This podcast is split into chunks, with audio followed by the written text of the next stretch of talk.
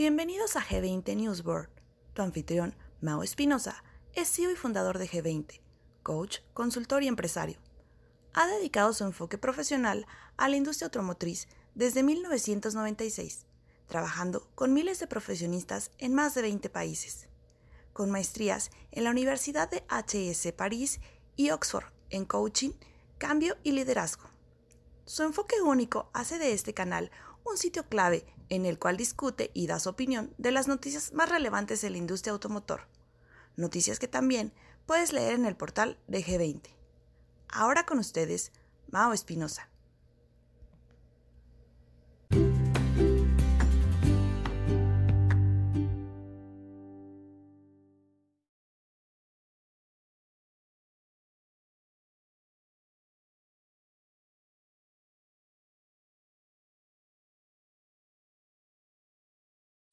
Hola amigos, ¿cómo están? Em, semana, semana 30, semana del 24 al 30 de julio.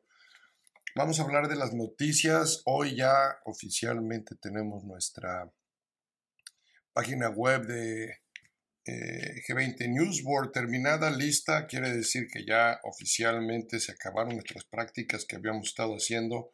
Muchas gracias a los que han estado escuchando. Gracias por los comentarios. Este, ahora sí, de aquí en adelante Esperemos estar aquí todas las semanas, eh, las noticias, la página web para que nos den su retroalimentación, nos digan eh, qué más noticias quieren escuchar o de qué quieren que platiquemos. Seguramente vamos a tener también invitados y vamos a tratar de, hacer un programa agradable para ustedes, siempre dentro de un tiempo razonable, asegurándonos que este, no nada más cubrimos lo que tenemos que cubrir, pero no nada más estamos hablando tampoco por hablar. Entonces, ¿qué noticias hay esta semana? Varias noticias. Eh, Estelantis eh, sigue eh, reportando resultados. El primer, la primera mitad del 2022 tuvo récords de, ganancias, ya el grupo empieza a dar resultados muy, muy interesantes, sobre todo en términos de cash flow, más de 5.3 billones de cash cash flow industrial. Sus eh, ventas de eléctricos em, eh, suben también.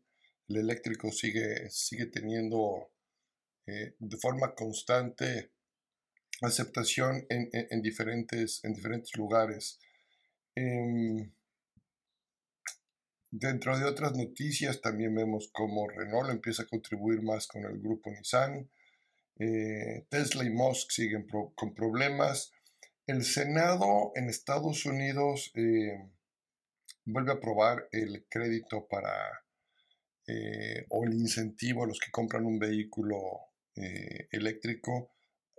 Teóricamente Tesla y General Motors habían perdido este, este crédito por haber llegado a las 200.000 unidades vendidas, que era la parte inicial y hubo toda una reforma. De este tema sí voy a hablar un poquito más. vamos a hablar también de de Packard. Eh, Packard tiene eh, cómo quedaron sus ganancias en esta segunda parte del año, que es lo que está viendo Packard. Este, hay otra noticia que también este, queremos hablar, porque Nissan empieza a estar un poquito más optimista para el segundo, para el segundo semestre, eh, al igual que General Motors. a partir de ahí, muchas noticias que están en la página. Pero estas son las que vamos a tenerle, le, vamos a dar prioridad aquí en el podcast. Eh, de Elon Musk, híjole, pudiéramos entrar a platicar mucho de Elon Musk y de lo que está sucediendo con Tesla y de lo que está sucediendo con Twitter. Y este, ya ha sido todo, todo un caso. Eso yo creo que me gustaría más, porque no son expertos en ese, en ese rollo, me gustaría más que leyeran el, las noticias y me dieran su punto de vista en cuanto a lo que está sucediendo con todo esto. Pero vámonos a ver qué es lo que pasa con, el Senado acá en Estados Unidos, donde aceptan este, volver a, darle este crédito, le llaman crédito, realmente es un incentivo a la compra del, seminuevo, del, seminuevo. Pero también ya lo hay el seminuevo, es importante decirlo. Pero es un, este, es un incentivo al vehículo eléctrico, nuevo y seminuevo ahora. Eh, originalmente había como un, tope. eh, en el momento que cualquiera de las marcas llegara a 200 mil unidades, se iba a acabar ese crédito y a partir de ahí pudieran seguir. Bueno, pues Tesla y General Motors ya lo habían logrado, este, pero ahora el crédito se les vuelve a otorgar, eh, es, lo que se, es lo que se aprobó. Y entonces, ¿y este crédito qué consiste? Que es un crédito de 7.500 dólares a la compra de un, la compra de un eléctrico nuevo este, y ahora existe también otro crédito federal que es, a cuatro, de 4 mil dólares por un vehículo eléctrico usado. O sea, el momento en que tú compras cualquiera de estos dos vehículos vas a tener este crédito. Anteriormente el crédito, lo incentivo te lo daban en el momento que hacías tu declaración anual de impuestos. Parece ser que ahora el crédito quieren que sea al momento de la compra, que realmente el que se aplica el crédito a la persona este, y luego la parte administrativa viene a través de las distribuidoras. Entonces, por ahí va, eh, sigue mucho apoyo para hacer crecer las ventas de los eléctricos. Las marcas les están apostando muchísimo a esto. Eh, cada vez que, que, sale un tema alrededor, se habla de cómo quieren este, incrementar producción, Vemos cómo hay nuevas fábricas eh, en cuanto a baterías, hay mucha tecnología en cuanto al tema de eh, mejorar esta parte del sector. Entonces vamos a ver qué, vamos a ver qué sucede. Por lo pronto, este, por lo pronto empezamos otra vez con los créditos en todos los modelos. Este, 7.500 dólares en Estados Unidos a los eh, modelos eléctricos nuevos y 4.000 dólares a los vehículos usados. Eh, en el tema de Packard, bueno, Packard, este, que, desde luego es una, empresa, sobre todo para el sector del, tracto, eh, interesante, porque a partir de ahí nosotros estamos este, eh, dándole trabajo, un trabajo, bueno, a partir de Packard salen muchas partes y motores para la industria y, son muy conocidos. Packard, este, el valor de su, de su acción este, está en mejores niveles de lo que ellos esperaban, eh, y lo cual habla de que Packard está haciendo las cosas bien, ¿no? Eh, me gusta lo que está pasando con ellos. Eh, hay, hay, hay, mucha. hay, hay, mucha. mucho trabajo, hay mucha investigación están haciendo cosas muy interesantes. Este, entonces, bueno, pues Packard sorprende y excede las expectativas, eh, llegando su, su, acción a 2.07, 2 dólares con 7 centavos el valor de la acción, donde se esperaba que estuviera en 1.81. Entonces es, una, eh, es, un dato, es un dato interesante para, este, para Packard y felicitaciones eh, por esa parte. Por otro lado, regresando a los autos, eh, si bien es cierto, la primera parte de, las ventas de, Nissan han caído a nivel mundial de forma interesante, eh, casi un 14% en términos generales, eh, y su producción también anda, anda abajo, en lo que va del, del año anda como un 15% abajo. Sus ventas, perdón, andan un 22% comparado contra el mismo periodo del año pasado. Mucho por la parte de que no hay inventario. Sin embargo, sin embargo, se habla de, un segundo semestre que sobre todo en el último cuarto del año puede estar ya eh, remontando esta, esta noticia, la ven ahí directo en nuestra página. Este, y, y, bueno, ahí está para que ustedes puedan también ver cómo empezamos a ver nosotros este, cambios en términos generales. Em, en, el, último documento de Automobile News, para los que lo reciben, ahí estamos viendo ya el, el comportamiento de las ventas y sobre todo sacan una proyección, la cual se vuelve bien interesante la proyección, porque miren, yo que estoy leyendo, el total de, el total de ventas para el 2021, perdón, para el 2022 lo estiman alrededor de las, en Estados Unidos, eh, alrededor de las 14 millones y medio de unidades, pero para 2023 ya viene un incremento a 16 y medio, casi a 16,200, casi 2 millones eh, de unidades más 2023 contra 2022. Eh, con crecimientos interesantes en, cada una de las marcas. Eh, ¿Cuáles son las marcas? las marcas que están viendo crecer tienen a General Motors crecer de 2.300.000 a 2.600.000, Toyota de 2.100.000 a 2.200.000, Toyota todavía sin llegar al nivel del, del 2021, pero General Motors sí superando ya ventas del 2021 y estima que General Motors más o menos se estabilice en esas, en esas ventas del 2023 para los próximos años, mientras que Toyota eh, básicamente también se estabilizan en, los 2 millones, eh, entre 2 millones 250 mil y 2 millones 300 mil en los próximos años.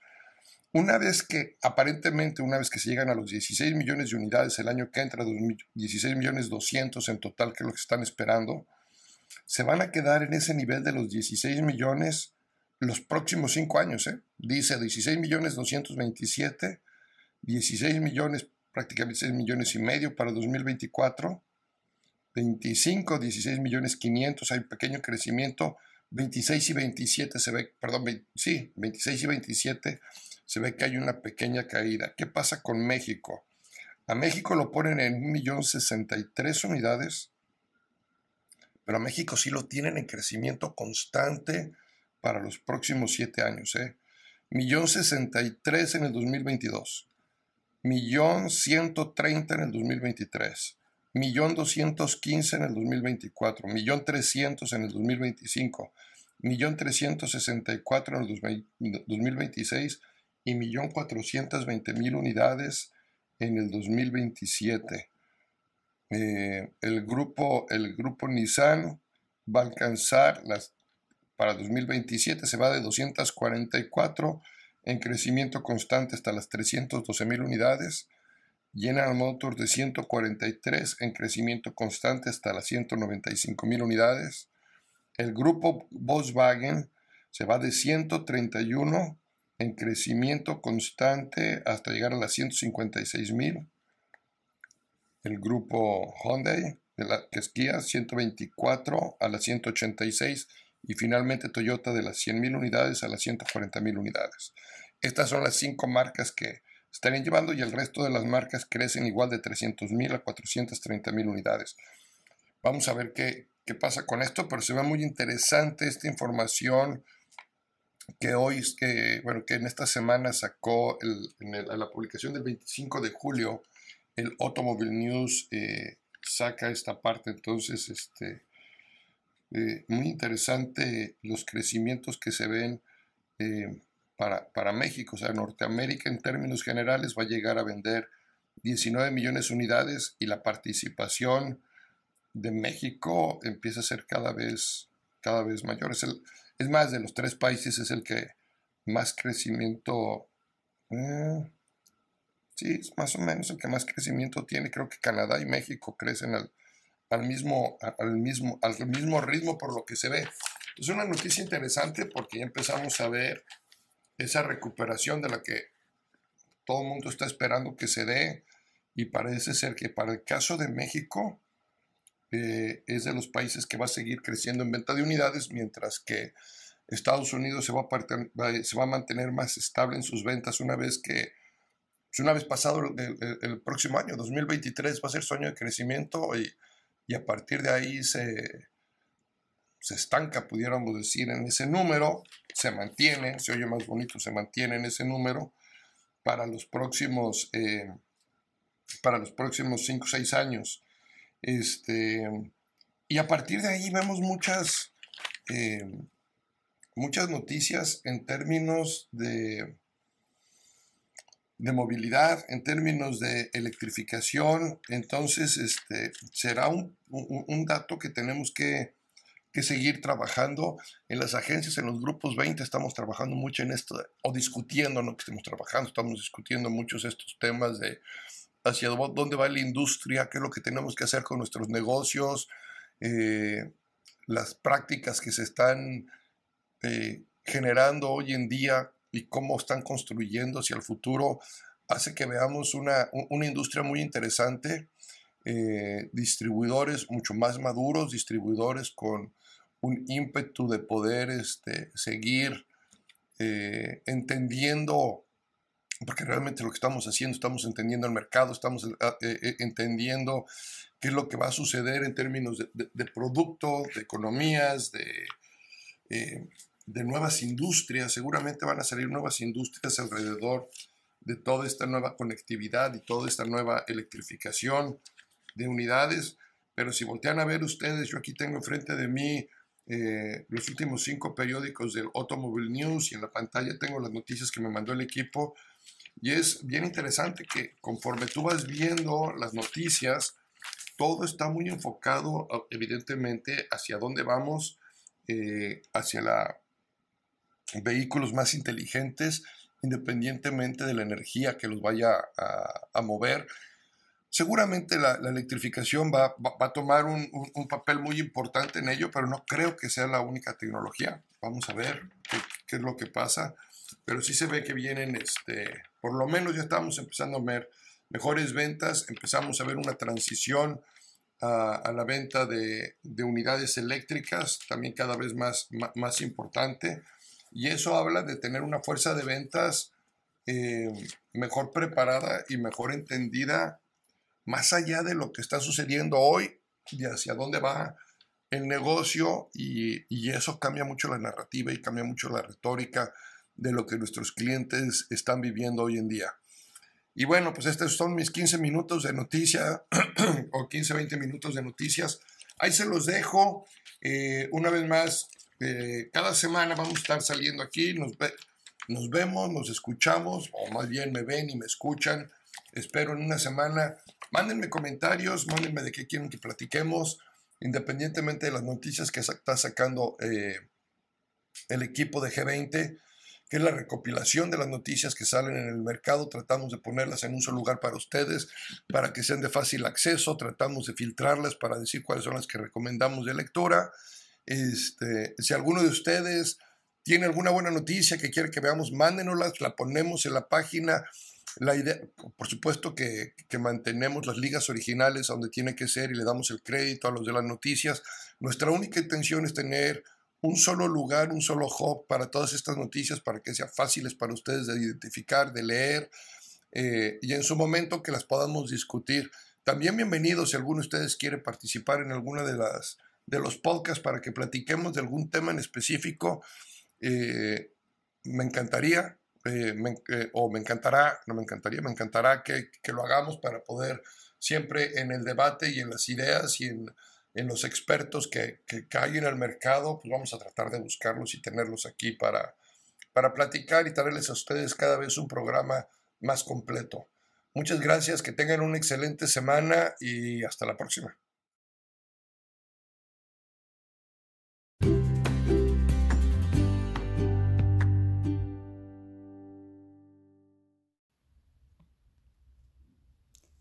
Gracias por escuchar. Esperamos que hayan disfrutado de este podcast. Asegúrate de seguirnos semanalmente y visitar nuestras redes sociales. Si hay algún tema que quieras que Mao analice, discuta o dé su opinión, envíanos un mensaje. Hasta pronto. En G20, desatamos tu potencial.